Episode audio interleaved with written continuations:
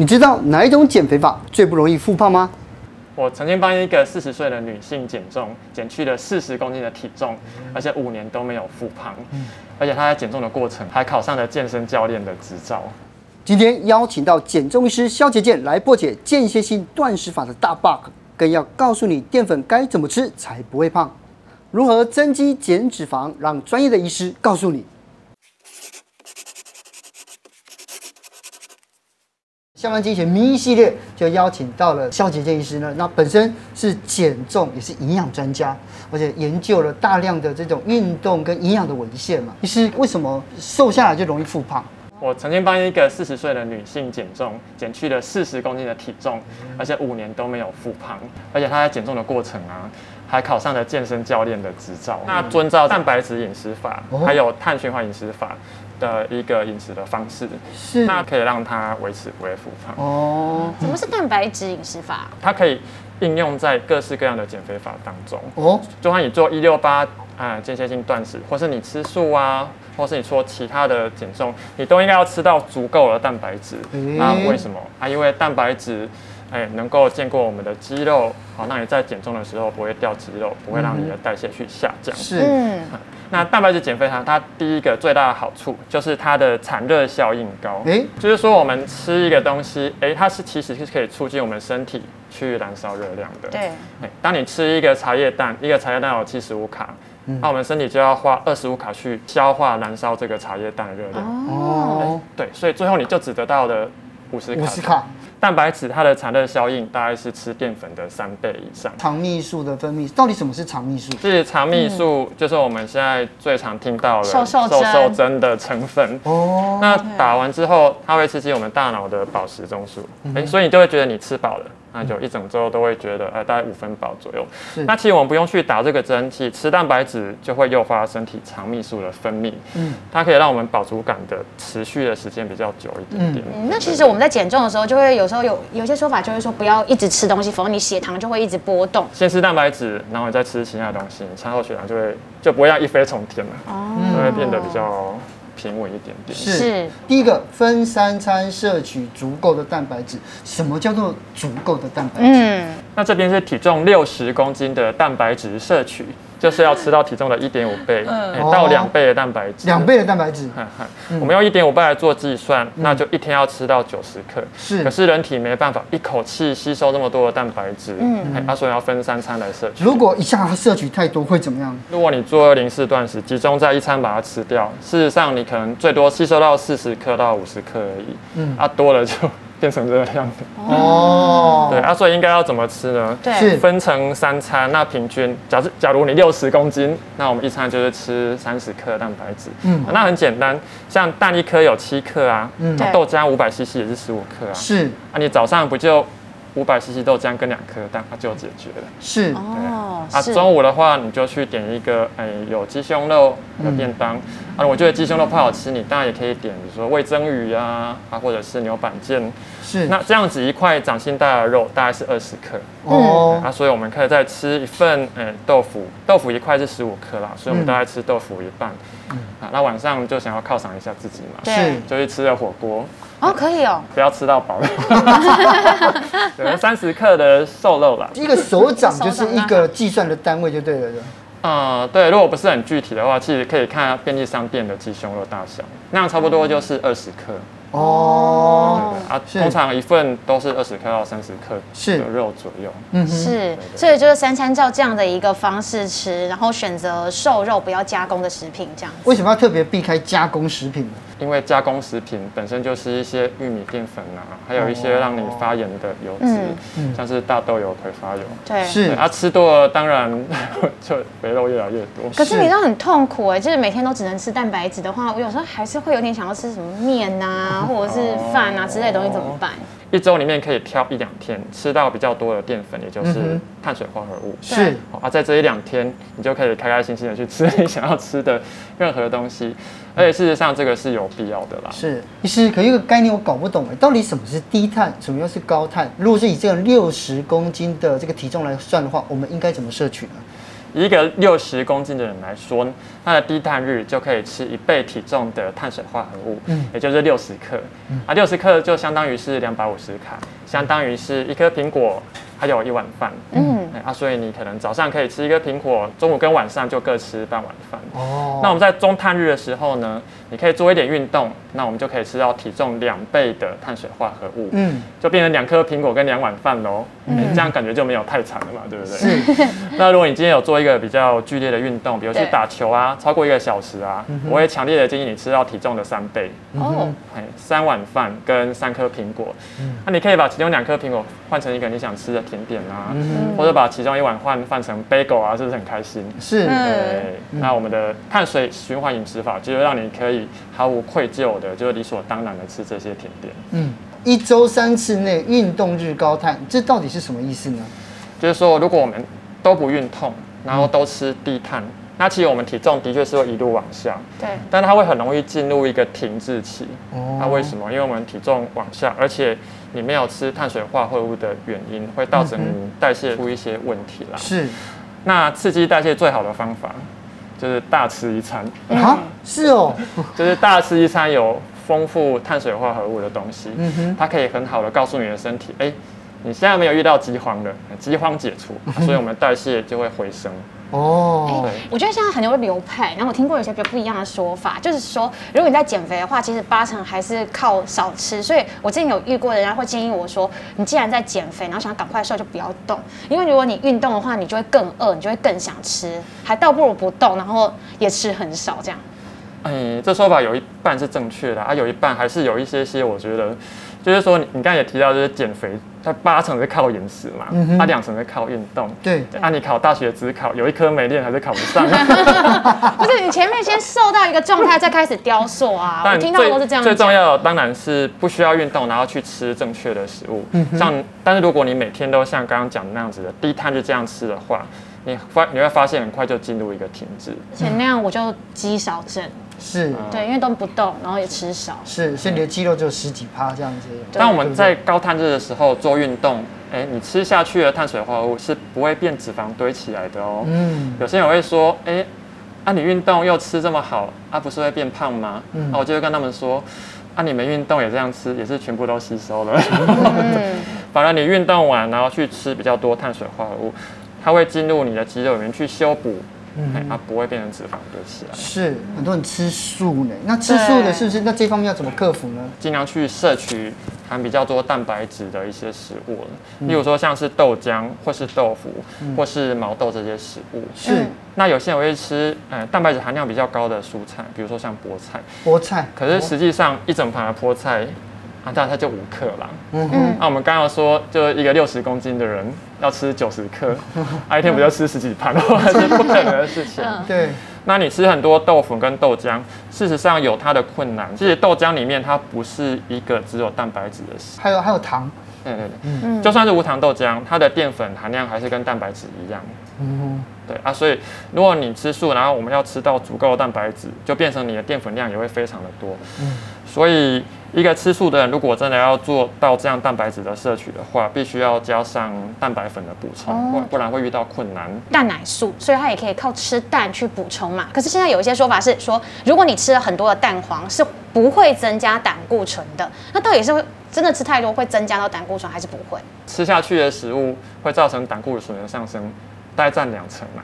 有八成是身体去制造的，哦，所以你吃三颗蛋应该是没有问题的。嗯，但如果到太多啊，那你的胆固醇也是会上升的。蛋白质减肥法到底我们要在运动后要吃特别多的蛋白质吗？它有有这样子需要吗？一整天摄取的蛋白质足够就可以了。哦，对，最重要的是平均的去摄取。是，那当然运动完之后是我们非常需要摄取蛋白质的一段主要的时间。嗯哼，蛋白质减重法可以。适合糖尿病的朋友们吗？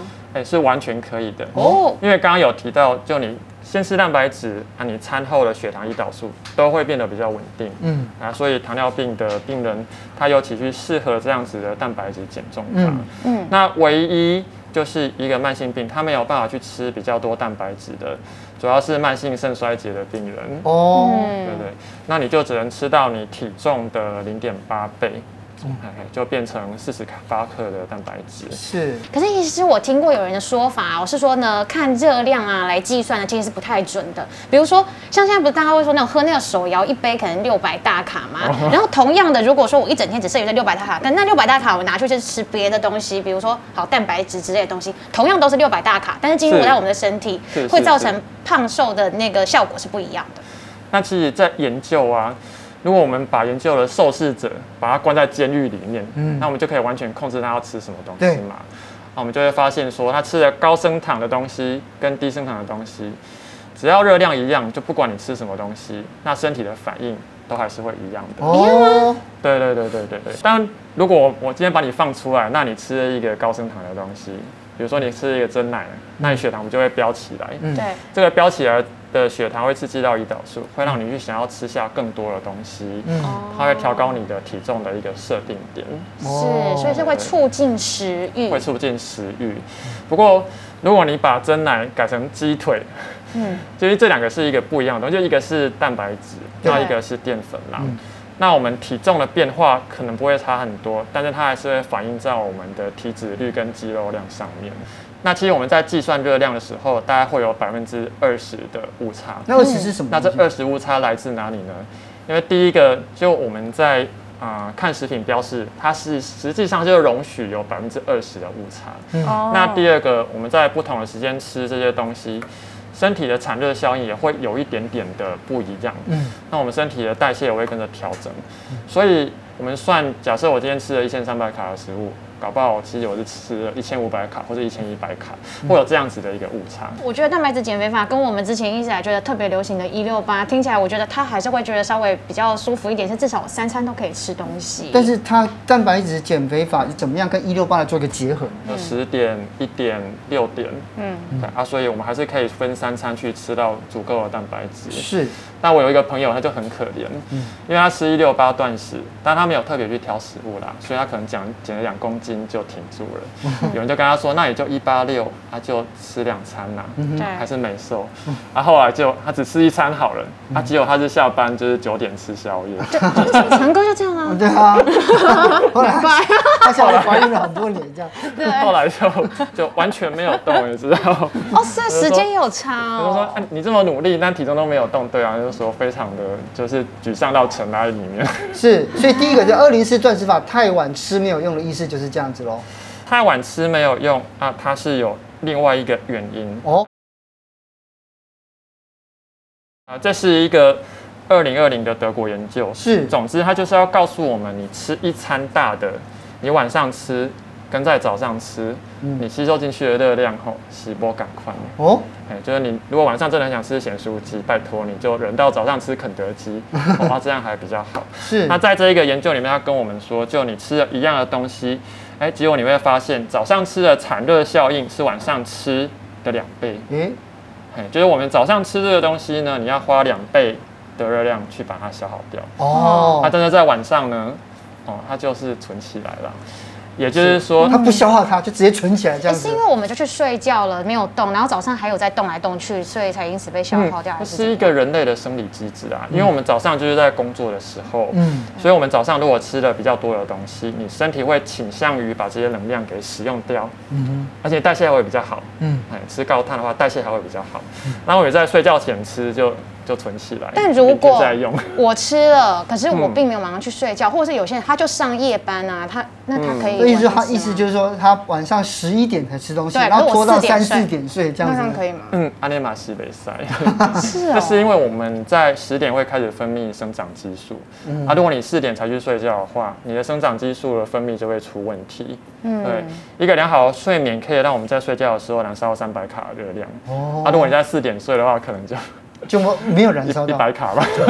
断食了一阵子，达到一个成效。那如果我再开始正常吃，会大复胖吗？你进行一个断食，我们必须要有一个复食的阶段呐。如果是暴食就最怕就结束之后突然暴饮暴食。嗯哼。因为以基因的演化来说，你进行一个断食，啊，身体就会以为你遇到饥荒了嘛。嗯哼。对。所以他会想要让你遇到下次饥荒的时候一定要活下去，所以我们要先把脂肪全部储存起来。嗯，下一次遇到战争，我们才能活下去。另外一个，我觉得医师啊，我发现就是你还要提出一个很特别，叫蛋白质保留断食制，这个概念到底是什么？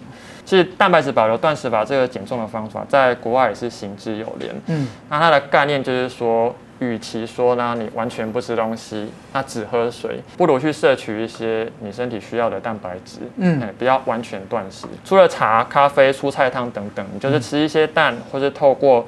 比较不会刺激胰岛素的蛋白粉都可以，嗯，比如说像是植物性蛋白粉啊，大豆蛋白、豌豆蛋白，嗯，或是牛奶里面的酪蛋白，嗯，我们在断食里面摄取一些这样的蛋白质的食物，嗯哼，会比你完全都不吃还要来得好，嗯，至少你的肌肉能够保留住，而且你也不会那么的饿。可是这上面有三个不能吃的东西，刚才有讲到乳清蛋白是因为会刺激胰岛素。对对对，它是一个很特别的食物，嗯，它不会升高血糖，但是它会让胰岛素升高的速度是跟小麦差不多。是，然后水果我知道，因为有好多，因为现在有好多的医师跟科学在研究说，是不是水果算是甜点的一种，对不对？对啊，它不止断食是不能吃，在减重的时候也是少吃，少。我一般建议不会超过一个拳头啦。一天，燕麦奶为什么不能吃？啊，燕麦本身就是一个淀粉，哦，对，它是一个健康的食物啦。那你吃了就不叫断食，就变类断食。所以我们只有保留蛋白质的部分，因为燕麦奶它是一个很高升糖指数的东西。高升糖指数？对对对，因为你把燕麦磨成粉啊，嗯，啊磨成粉再喝下去，吸收速度就变得很快。哦，嗯，所以一个圆形的大燕麦粒，它的升糖指数可能跟地瓜差不多。嗯，啊，如果是水冲即食的。可能会跟饭差不多哦，它磨成粉，那就跟米浆差不多。是，现在大家都在喝燕麦奶耶，所以它其实热量是高的吗？它的升糖是高的，但它的确还有就是可以抗胆固醇的那些贝塔葡聚糖的这些成分，是，所以我也不会说它是一个不好的东西。淀粉要怎么吃才比较不容易胖？优质的淀粉，比如说像是圆形的糙米啊，糙米、根茎类啊，地瓜、根茎类地瓜、南瓜，那。升糖指数最低的是豆类，像是绿豆、红豆，啊，不要煮太烂。嗯，它的升糖指数只有地瓜的一半而已。哦，那其实像莲藕啊、哦莲子这些也都是好的淀粉。是，对。那所谓的抗性淀粉，像是冷掉的饭。哦，淀粉总量的控制，应该是说我们还是回到那个低碳日、高碳日这样子的控制。嗯，那其实我们人体在储存淀粉主要有两个系统。嗯，就你吃下去淀粉。它会先变成肌肉跟肝脏里面的肝糖去储存起来，嗯，啊，不过这个储存空间它是有限制的啦。一般男生大概会有两千卡，嗯，那如果肌肉量比较少女生的话，大概会只有八百卡左右，对，嗯，啊满了之后。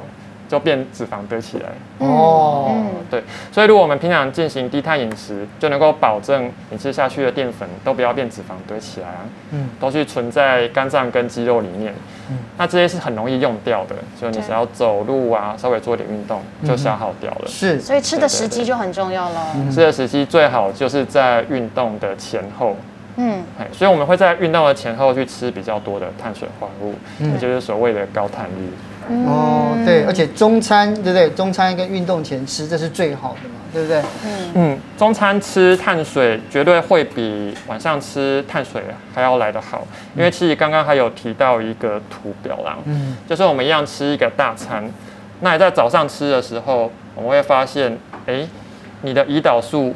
没有升的那么高，那我们在晚上吃一个大餐，你的胰岛素是升的比较高，而且你的血糖还比较不稳定哦。哦，这也代表就是说，一个比较大的一餐你在晚上吃，会造成胰岛素阻抗。嗯，它胰岛素升得很高，可是血糖还是。降不下来，嗯哼。但我们在早上吃一个大餐，就比较不容易有这样的现象产生。嗯，这样听一听的话，我觉得就是说，因为我这一阵子的饮食方法已经很接近蛋白质减重法了，知道吗？哦、对，所以我想一想说，哎、欸，那过一阵子的话，这个我们在这里面再来聊一聊怎么样，因为只一直瘦也不是方法，因为这样子我觉得会肌肉量会掉，所以下一次呢，就是医师我们再来好好来跟跟我们研究这个问题，好不好？好吧，对，没问题。下次约在健身房了。但没有问题，大家增肌了。对啊，对啊，今天谢谢医师，谢谢，好，谢谢，谢谢两位。